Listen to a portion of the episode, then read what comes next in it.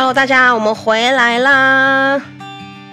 我们这一支影片呢，哈，这一支 podcast 啦，讲错，这一支 podcast 呢，要跟大家讲，就是 TikTok 啊，要怎么样上手哈，会比较好。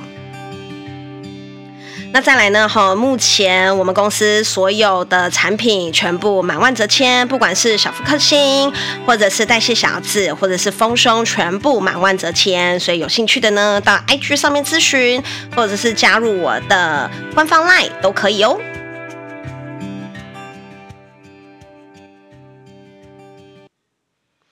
好，我们上一支啊，哈，跟大家讲到什么呢？我们上一支上一支呃 Podcast 跟大家讲到有关于几个呃几个社群平台的介绍嘛，对不对？那我们这一支啊是要专门重点来讲 TikTok 要如何上手这件事情哈。那呃，我真的很推 TikTok 啦，就是我从一开始非常排斥它，然后到接受它，到认命啊，接受它，然后到后面呢，哈，就是我非常的就是。感谢他，就是帮我增加非常多的客源，哈，然后所以其实我真的觉得我是呃，连我都可以，连我这么鸡巴的人，对不对？都可以了，那我觉得大家一定都可以的，哈。那我跟大家讲，就是 TikTok 的几个大重点，那你抓到这个重点之后啊，哈，你可以自己去呃，再再斟酌看你要怎么样子进行，哈。如果你是美业的话，有美业的做法。那我我现在讲的这些东西呢，哈，是不管你是美业，或者是你要增加客源，你要卖东西，我觉得都是颇为。适用的一些方法，好，那在 TikTok 上面呢，好，就是它是短影音，那短影音跟长影音最大的差别然后，就在于长度嘛，对不对？一个长影音就是一个。一个一个 YT 的影片，好，通常呢都是八分钟、十分钟以上。现在长片真的都好长哦，都要半小时左右。你可以一边做家事一边慢慢看的那一种。那长片的特色是什么？它有所谓的起承转合，然后它会有比较磅礴的画面，它会有很美的一个场景，会有空拍这一类的呃，很很气势雄伟的这一些画面。这个是长影音的特色。那起承转合是什么意思呢？就是它可能一开始会先跟你介绍一下我今天。要干嘛？好，然后呢，再来会介绍今天要用的东西，再来会告诉你说我们今天要去的地方，然后呢会有这个地方的介绍，然后到今天的收尾一些心得，还会有一个起承转合。那短影音呢？没有 啊，短影音完全没有起承转合，短影音只有一分钟左右。好，所以呢，这一分钟左右哈，通常就是二到三秒就要有重点。好，几乎每二到三秒，每五到六秒就是重点，重点，重点，重点，重点。所以。所以这一分钟的短影音啊，这一分钟的短影片啊，你会发现它从头到尾都是重点，所以这支影片就会怎么样？它就会很好看。对，所以这是现在 TikTok 很多影片很好看的原因，就是因为它里面的重点好多，哦多到你忍不住把这支影片存起来、收藏起来，要干嘛？未来慢慢看，对不对？未来慢慢看。用到的时候慢慢看，不管是今天，比如说你是美业，对不对？你会发现美业，然后跟按摩的影片，好，它的重点就是什么？用了好痛，用了好爽，所以呢，那个影片就会一直让你感觉到好痛、好爽、好痛、好爽，松了舒服，好痛、好爽，松了舒服，就从头到尾一分钟都是这种感觉。但如果说今天是一个按摩的长影片，大家有没有看过艾丽莎莎介绍晶华酒店的按摩 SPA 馆的影片？还会拍什么环境介绍，对不对？使用的材料、使用的精油、使用的沐浴盐、蒸汽室，整个疗程、整个金额也很好看。但是你要想，如果今天这个长影片它不是晶华酒店，它是路边的一间月式美容店，你觉得它还会很好看吗？完全不会。对不对？哈啊，艾丽莎莎那个长影片做 SPA 按摩的那一种，会那么好看的原因是什么？大家想要看开箱嘛？我想要看金华酒店做一次要两万块的按摩长怎样嘛？对不对？好，那但是你说这个两万块的按摩，现在有没有人把它拍成短影片？有，好不好看？好好看。超级好看，所以你的一个短影片里面，你就是要重点、重点、重点、重点、重点。你想要到带带给别人什么样子的感觉，你把它全部浓缩为重点。这个重点不断的强调，不断的 repeat，你这支影片就可以拍得很好看。好，那所以第一个我们就是需要的是什么样子的工具？好，我们我们我们调频一下啦。我知道大家就是很讨厌我们，我很讨厌 TK 这个东西，就像我们上上一集讲的，对不对？哈，你要去想，就是蔡依林在唱《玫瑰少年》之前，好，她也是唱过《Go Go Sister》《Go Go Brother》的，好不好？好，人家也是，人家也是有做过，先让大众看到她的事情，然后她现在再来唱《玫瑰少年》，传唱度才会这么高。不然，如果你今天觉得是我好了，我来唱《玫瑰少年》，你觉得传唱度会很高吗？不会嘛，没有人要理我嘛，对不对？但是因为大家是蔡依林啊，大家才会很认真看待这一首歌。那为什么蔡依林现在会变得这么受欢迎？也是她前面唱过很多《看我七十二变》啊，对不对？Go Go Sister、Go Go Brother 这一类，就是你就是你就是不会把它收进歌单里面的歌，对不对？好啊，但是人家就唱了就红了，红了变蔡依林，然后才有办法唱《玫瑰少年》，所以同理可证，对不对？我们也不喜欢 TikTok，但是呢，现在 TikTok 就是主流，所以我们还是要搞懂 TikTok 的游戏规则到底是什么，对不对？好好，那我们就一个一个来，呵呵，好像老师在讲课哦。好，来。啊，那通常啊，第一个啦，哈，大家就会很好奇，说 TikTok 大家拍的那个影片，弄很多特效，然后感觉剪接剪接就是不会很难。通常这一种的话，要推荐哪一个剪辑软体？好，如果你是剪辑小白，哈，就用剪映，因为剪映非常的好上手。好，但是呢，剪映不好下载，它必须要换 IP 下载，你必须要先把你自己的 iPhone IP 啊改到中国大陆，好，你才有办法把它下载下来。那怎么样子换 IP 跟怎么样子下载呢？好，可以到 YouTube 去搜寻啊、剪映下载。第一个出现的呢，是一个叫做云的一个呃一个 T 的女生，应该是 T 啦。好，短头发，短短，然后帅帅的一个女生。然后她有教怎么样子下载剪映。好，那云本身呢？哈，如果你有在追，你有在注意，就是 TikTok 也有在注意 IG 的话呢，它在两边的追踪数都非常的高。好，然后呢，它有一支日本。那个转场景的短影片有六百多万的观看次数，你就知道这是一个很夸张的数字。好，那他会教你，你只要你只要下载这个影片，你就知道说剪映要怎么样子去下载。好，然后再第二个呢，好，就是你在拍 TikTok 的时候，你自己本身要有一个心态，就是呢，哈，你不要拍一支觉得流量很低，你就很沮丧，你必须要先拍至少三十支左右。你才有办法找出你拍不好的原因。如果今天你只拍一支，你传给我，然后你问我说，你觉得我拍的怎么样？我一定会给你讲你拍的很烂。但是要修正的地方实在是太多了，多到我不晓得怎么讲。所以我们通常会建议什么？你拍个三十支，你拍个三十支，我有办法从你的影片里面找出你的问题，我才有办法告诉你建议。所以通常要做，你要做 TikTok，第一件事情就是先请拍三十支影片。那很多人呢，他看了我的 TikTok 啊，他就会说，哎、可是我看你拍的影片也很少啊，对不对？哈啊，你拍没几支就爆款了啊，啊，你为什么要叫我先拍三十支、五十支那么多支？好，大家现在看到的这个 TikTok 呢，是我的第二个 TikTok 账号。我的第一个 TikTok 账号，我拍了一百多支瘦身的影片，没有任何的结果，然后浏览率都很低。好，然后所以我根本就放弃。我就想说，好，我要换个账号，我要重新开始，好，我要另起炉灶，好，所以你们现在看到的这个 TikTok 呢，已经是我改良过的版本。如果说我前一个 TikTok 的账号找出来给你们看，哈，哦，我只能跟你们讲，每一支影片都嘛惨不忍睹啊，我根本就不晓得我自己在拍什么东西。但是呢，因为我就是有前面那一百支的经验，所以我现在很清楚的知道，就是哪一句话。哪一种剪接，哪一种东西可以让人家想要把这支影片看完？所以我现在影片的浏览率好，就是偶尔会有一两支比较差的，好，但我觉得那没有关系，因为有的时候就是呃，就是会发生这种事情。可是我的大原则、大方向是没有问题的，我几乎每一支影片都可以破两千、三千左右的观看，偶尔会有几支比较低，大概就是几百。好，可是我现在那个几百的浏览率啊，都比我前一支账号的那几支还要来得好，呵呵，所以。所以呢，其实你只要抓到观众喜欢的口味跟规律，其实你要拍一支好看的影片，它不是太难的事情。但是你要有手感，那手感是怎么样子呢？就是你要一直拍，一直剪，一直拍，一直剪，你就会有手感。好，那如果你说哈，我不想要拍三十支那么多，我觉得很烦，我想要很快速就可以有结果，有没有很快速就有结果？有，也有这样子的方法，就是什么代操。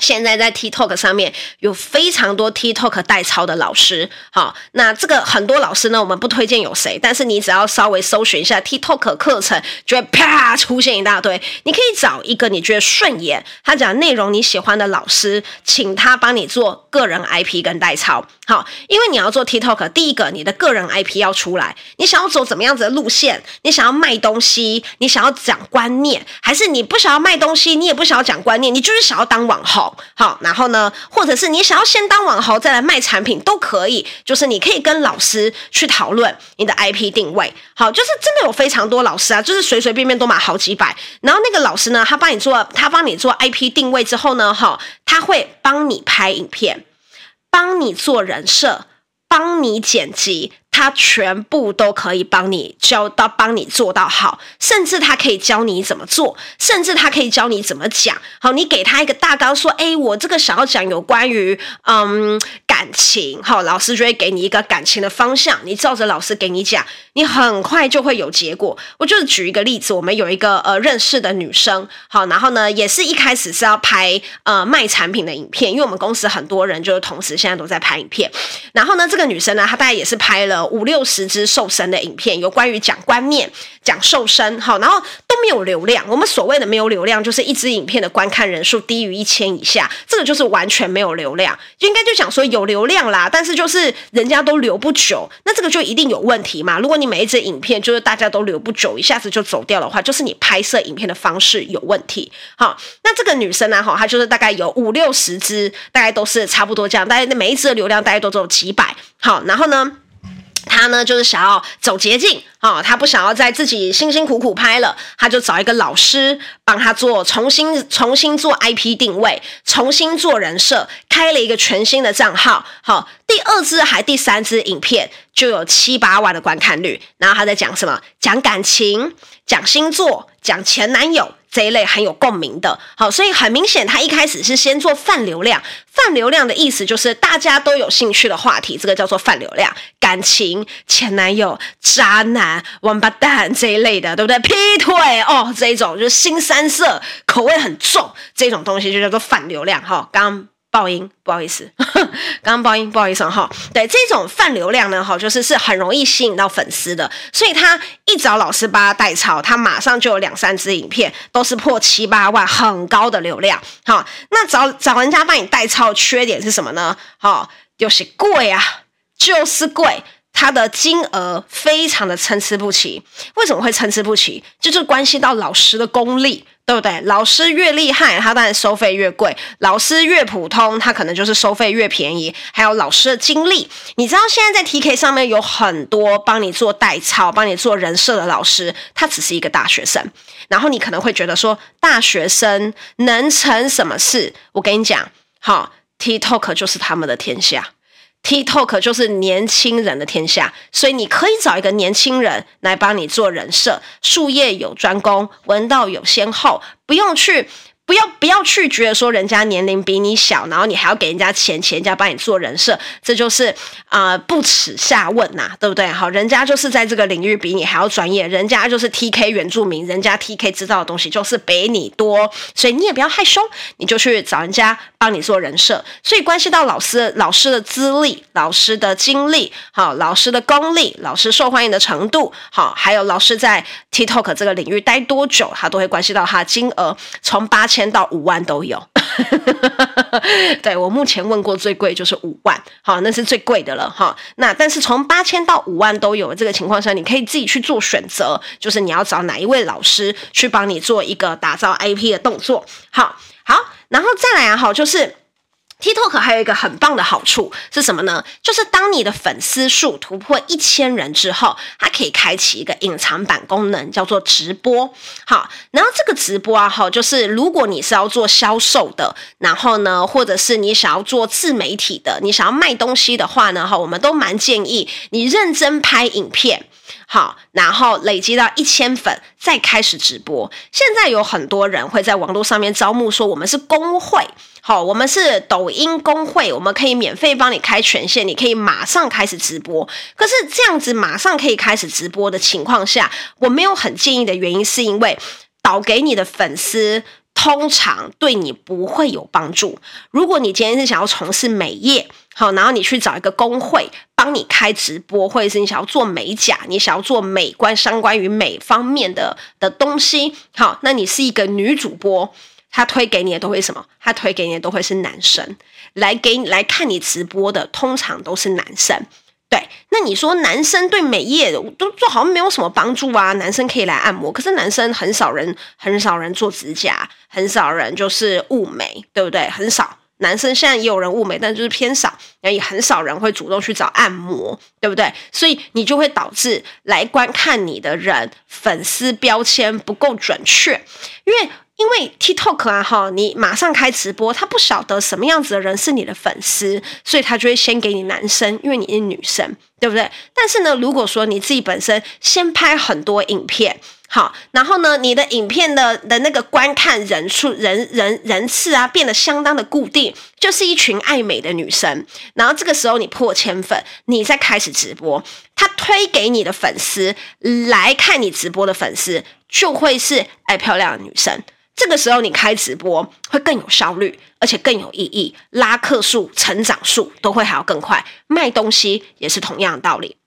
如果你要做一个卖东西的主播，好，那么呢，你的那个呃，你的一开始拍影片就是在介绍产品，然后带观念，对不对？然后等到你累积到一千粉，开始直播之后，他给你的粉丝就是对这些产品有兴趣的人。好，所以你可以很更快的，就是达到成交，更快的去卖到东西。好，所以如果说你是想要开启直播这个功能的话，是蛮建议大家乖乖拍片，拍到一定程度的时候，好，然后呢再来开启直播这个功能。那开启直播之后哈，我觉得有几个蛮有帮助的。好，就是第一个，你真的可以让你的粉丝知道你是真人。你不是诈骗，因为现在真的太多诈骗，而且诈骗都诈骗得很夸张，什么 AI 诈骗，什么东西一堆有的没的。我前几天我自己也差一点被诈骗，我觉得超扯的。好，然后再来呢，第二个就是它可以帮助你观看影片的那些留言的粉丝，按爱心的粉丝，他加强信心，他就会说，哎。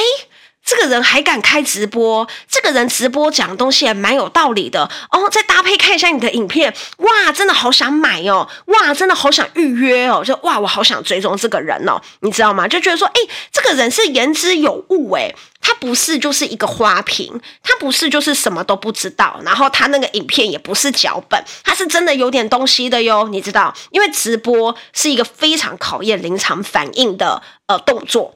如果你今天呢？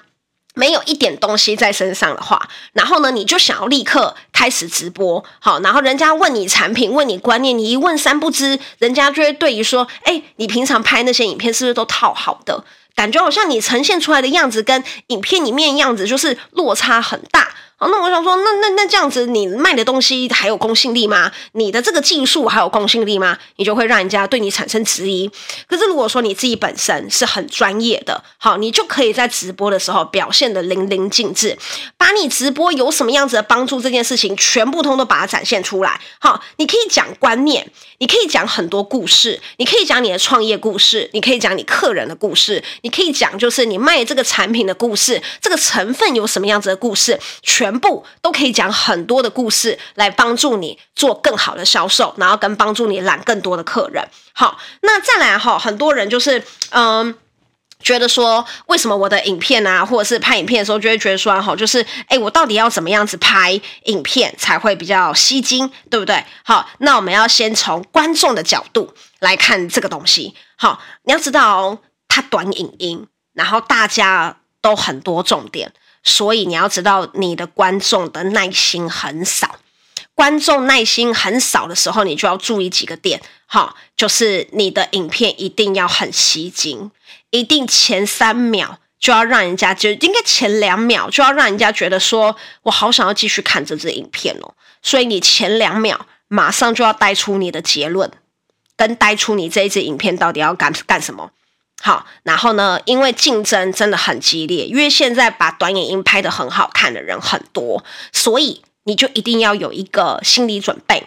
好，你的影片里面必须从一开始就是重点，很多人都会把重点压在最后，那个是长影音的做法。短影音的做法是你要把重点拉到最前面，你要马上给人家一个很很强烈的 punch，然后人家才会觉得说，哦。好想继续看哦。好，那我们就举例来讲，就是两秒一个重点，就是你要够吸睛。所以我们举例，好，比如说我们不要讲卖东西好了，我们讲旅游。如果今天你想要做一个旅游的自媒体，好，你的短影音你要怎么拍？好，就是人家，比如说像那个。啊、呃、YouTube 里面有一个 YouTube 叫刘沛，我很喜欢看他拍的旅游的长片，因为我觉得他旅游长片拍的很有质感。那人家去一趟冰岛呢，可能会产出十支长片，对不对？从住宿啊、吃东西啊、交通啊各方面，巴拉巴拉巴拉巴拉，然后景点全部通通把它就是独立成一支片，可能会有十支片。那短影音是怎么样子呢？如果说你是一个旅游的自媒体，你要拍短影音，你要拍 TK，你要怎么拍？一支影片一分钟里面。你要把你所有去过的景点全部展现出来，可能就一两张影片，或每一个景点都只有三秒，好，每一个景点都只有两秒，对不对？好，所以呢，就是，所以我们就会在 Reels 上面看到很多这一类的影片，好，就是呢，人家也没有讲话，他就只有写东京，好，然后就开始跑景点，对不对？东京铁塔、晴空塔、雷那个浅草寺，然后什么东西什么东西，然后一堆和牛，然后干嘛干嘛干嘛的，哇，一个一分钟影片。把你三天的行程跑完了，对不对？你去了浅草寺，你去了，你去了，你去了晴空塔，你去了东京铁塔，你吃了和牛，你吃了冰淇淋，你吃了什么东西？好，把它全部浓缩在一支片里面，你这支片就好好看，人家就会把它存下来，因为人家就会觉得说，哎，感觉很丰富，感觉很好玩，对不对？可是传统的 YouTube 长片是怎么样？把它分好多支。对不对？第一天的行程是什么？第一天吃什么？然后第二天行程是什么？第二天吃什么？所以为什么现在 TikTok 这么受欢迎？因为全部都是重点，就是你必须要拍的全部都是重点。好，那比如说美食，如果你想要做一个美食的自媒体，对不对？那现在人家美食的自媒体怎么拍？好，对不对？呃，台北市吃一整天要花多少钱？然后呢，一个一分钟影片里面出现超过十间餐厅，哇，好好看。对不对？每一间餐厅都想收下来，对不对？好，就是说东京，好，东京美食，东京美食大集合，哇，三十秒的影片里面超过了十家店，对不对？每一家店都只出现两秒、三秒、两秒、三秒，你就会觉得什么样？哇，好丰富哦，好好看，对不对？那你说，那那我想看长片怎么办？去 YouTube 找啊，一大堆啊，就是 YouTube 现在就是僧多粥少啊。然后 TK 现在就是僧少粥多啊，哎，僧也没有少啦，僧也越来越多啊，但是粥还是很大，对，粥还是很多。所以你必须要在你每两三秒就有一个重点，每两三秒就有一个重点。如果说你这一支影片你要带一个观念，好，你要带一个观念，那么你就要把那个最精华的东西放在最前面。嗯，我们就举一个例子来讲，我有一支影片，好，我有一支影片是在讲，呃，因为我是在卖保健食品的嘛，哈，那我有一支影片呢是在讲丰胸的坏处。然后呢，这个丰胸的坏处呢，就是、我本来想要讲的是有关于说可能是呃穿衣服不方便呐、然后呢很容易遇到色狼啊这一类的。好，那我就录了大概约莫三不到一分钟左右的影片。然后呢，我就在想说这支影片里面的爆点到底在哪里？然后我后来决定把一句话变成我的爆点，叫做“整天遇到你们这一些色狼”。好，因为我觉得这一句话是我整支影片里面最有趣的一句话，所以我把那一支把把那一段话拉到最前面，作为我这一支影片的爆点。很多人就会讲说，爆点应该要留在中间吧，或者留在最后面嘛？没有，TikTok 呢是必须要把爆点放在最前面。够吸睛，人家才会想要把这支影片看完。你不要渴望人家有十秒钟、二十秒的耐心，然后给你看到最后面。不会，那个是长片在做的事情。你要搞清楚，你今天在拍的就是短片。短片就是重点跟爆点，最好笑、最重要的那个东西必须放在最前面，你这一支影片才会有足够高的浏览率。好，那所以呢，其实我们总结一下。TikTok 啊，哈，它其实是一个很好的工具。那只是呢，它跟一般传统你拍摄的方法，然后跟你做的一个呃一个动作都不太一样。对，它就是一个全新的媒体。然后在别人一支影片里面有十几个重点，可是你没有那么多重点的时候，你就必须要把你的整支影片最精彩、最好笑、最有力道、最最具有一个 punch 的那个那个东西，把它摆在最前面，最好的那一面，最早展现给别人看，你这一支影片才会有足够高的一个浏览率。好，那如果说你想要知道说，呃，那个好的影片到底要怎么拍，好，然后那个好的影片到底我所谓的 punch 到底在哪里？大家可以去我的 TikTok，然后找我有几支就是浏览率特别高的影片拿出来看，你大概就会明白我在讲什么。好，那。如果说你大家想要听我怎么样子剪，怎么样剪影片，这个好难用讲的哦，大家就去刷我 TikTok 的影片，好，每一支影片都帮我按爱心，谢谢大家。那么呢，我们今天的 Podcast 就差不多到这边喽。